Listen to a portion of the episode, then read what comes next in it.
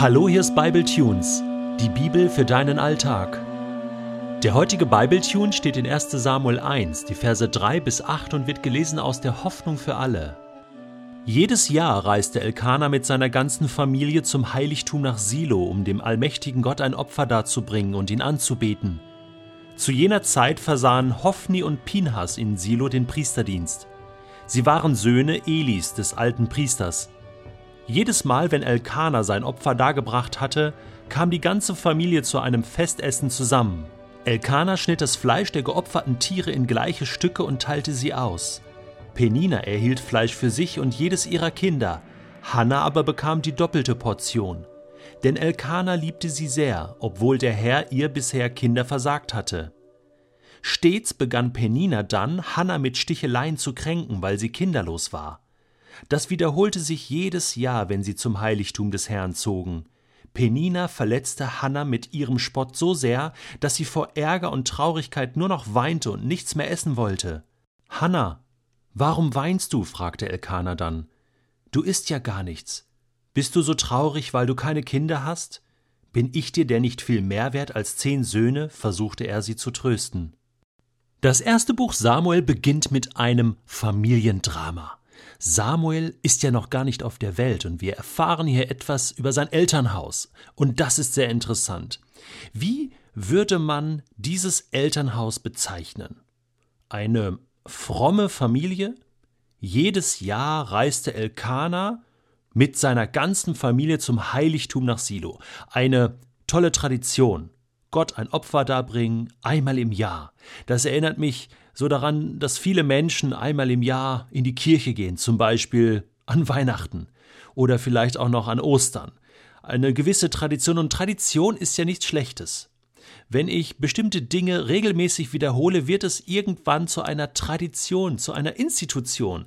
Ich habe mich daran gewöhnt und es hilft mir ja auch, mich an bestimmte Festtage zu erinnern, bestimmte Dinge einfach nicht zu vergessen und sie zu tun. Und deswegen ist das gar nicht kritisch gemeint. Tradition brauchen wir als Menschen, damit sie uns helfen, wirklich auch das geistliche Leben zu gestalten.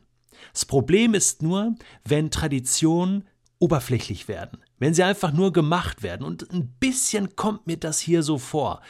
Das ist zwar eine gute Tradition, jedes Jahr ja, zum Heiligtum nach Silo reisen, dem allmächtigen Gott ein Opfer darbringen, ihn anbeten, aber was eigentlich passiert bei diesem Familienfest, ist doch ganz was anderes.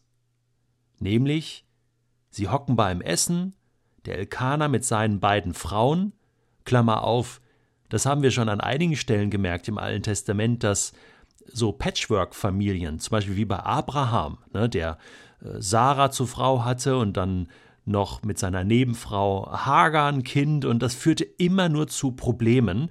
Ähm, später bei Jakob, äh, Rahel und Lea war das auch so und seinen Nebenfrauen, der hatte vier Frauen und von allen Frauen Kinder und es führte immer nur zu Problemen. Also ein ganz aktuelles Thema eigentlich, weil ja auch heute wir nicht mehr einfach davon ausgehen können, dass da ein Mann mit einer Frau zusammenlebt, sondern da gibt es gescheiterte Beziehungen, da gibt es äh, Kinder aus verschiedenen Ehen und so ganz so ähnlich war das hier beim Elternhaus von Samuel auch. Jetzt hocken die da bei einem Essen und dann heißt es jedes Mal, wenn Elkanah sein Opfer dargebracht hatte, waren sie beim Essen zusammen und er schneidet die geopferten Tiere in gleiche Stücke, teilt es aus. Und jetzt kommt's. Penina, die eine Frau mit den Kindern, erhielt Fleisch für sich und jedes ihrer Kinder. Hannah aber bekam die doppelte Portion. Jetzt kann man sich fragen, warum hat Elkanah das gemacht? Wir erfahren den Grund. Er hat sie besonders lieb gehabt. Und das hat die Penina natürlich gespürt. Was nutzten ihr ihre ganzen Kinder? Dieser Segen? Gar nichts. Sie war weniger geliebt, weniger beachtet von ihrem Mann. Das führte zu Verletzungen und das führte zu Eifersucht. Und natürlich hat Penina sich gewehrt und hat ständig mit der Hanna gestritten, hat sie versucht zu kränken mit Sticheleien, weil sie kinderlos war. Und was nutzte Hanna jetzt die doppelte Portion Fleisch, wenn sie doch keine Kinder hatte? Also irgendwie war diese ganze Situation total vertrackt. Und wir spüren, es ist keine gute Situation. Der Elkaner ist total am Schwimmen, die Frauen hassen sich eigentlich und es führt immer wieder zu einer Tragödie. Jedes Mal rennt Hannah weinend raus, voller Ärger, voller Traurigkeit, und Hannah ist völlig verzweifelt und Elkanah, ihr Mann, muss sie trösten und, und muss ihr hinterhergehen. Jedes Jahr dieselbe Tragödie. Für mich ist der entscheidende Satz der. Das wiederholte sich jedes Jahr, Vers 7, wenn sie zum Heiligtum des Herrn zogen. Penina verletzte Hannah mit ihrem Spott. Irgendwie habe ich den Eindruck, das gehörte bei dieser Familie schon quasi auch zur Tradition. Jedes Jahr gehen wir zum Heiligtum, aber jedes Jahr wird auch gestritten. So wie wir das von vielen Familien kennen, die zerstritten sind und an Heiligabend, äh, an diesem besonderen heiligen Abend kommt das dann gerade zum Vorschein und eskaliert. Deswegen haben viele auch überhaupt keine Lust mehr, äh, diesen heiligen Abend sozusagen vorzutäuschen, weil da ja eh keiner ist. Penina nimmt das Heiligtum Gottes auch nicht wirklich ernst. Sie nimmt auch die Gegenwart Gottes nicht ernst. Jesus sagt mal im Neuen Testament, dass wenn du Streit hast mit deinem Bruder oder Streit hast mit einem Mitmenschen, dann sollst du, bevor du dein Opfer bringst, dich versöhnen, dich aussöhnen und dann später zum Altar gehen und dein Opfer bringen, sprich in den Gottesdienst oder in die Anbetung Gottes. Und ich habe mich gefragt, wie sehr habe ich mich schon gewöhnt an bestimmte christliche Traditionen.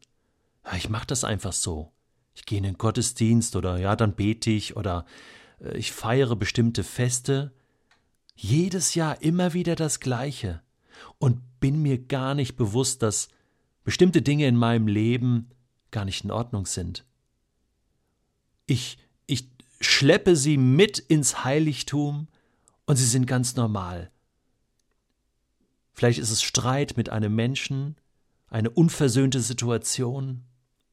Vielleicht ist es ein bestimmter Frust, den ich in meinem Leben habe.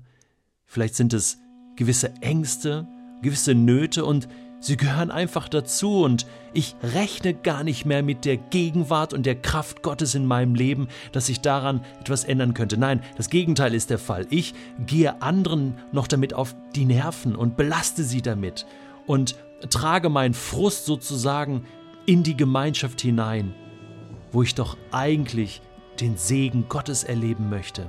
Wusstest du, dass es Gott wichtiger ist, dass wir versöhnt leben oder einen dankbaren Lebensstil führen, wichtiger als bestimmte heilige Feste oder heilige Traditionen, die wir so pflegen? Oder auch der Gottesdienst oder die Lobpreislieder, die wir singen?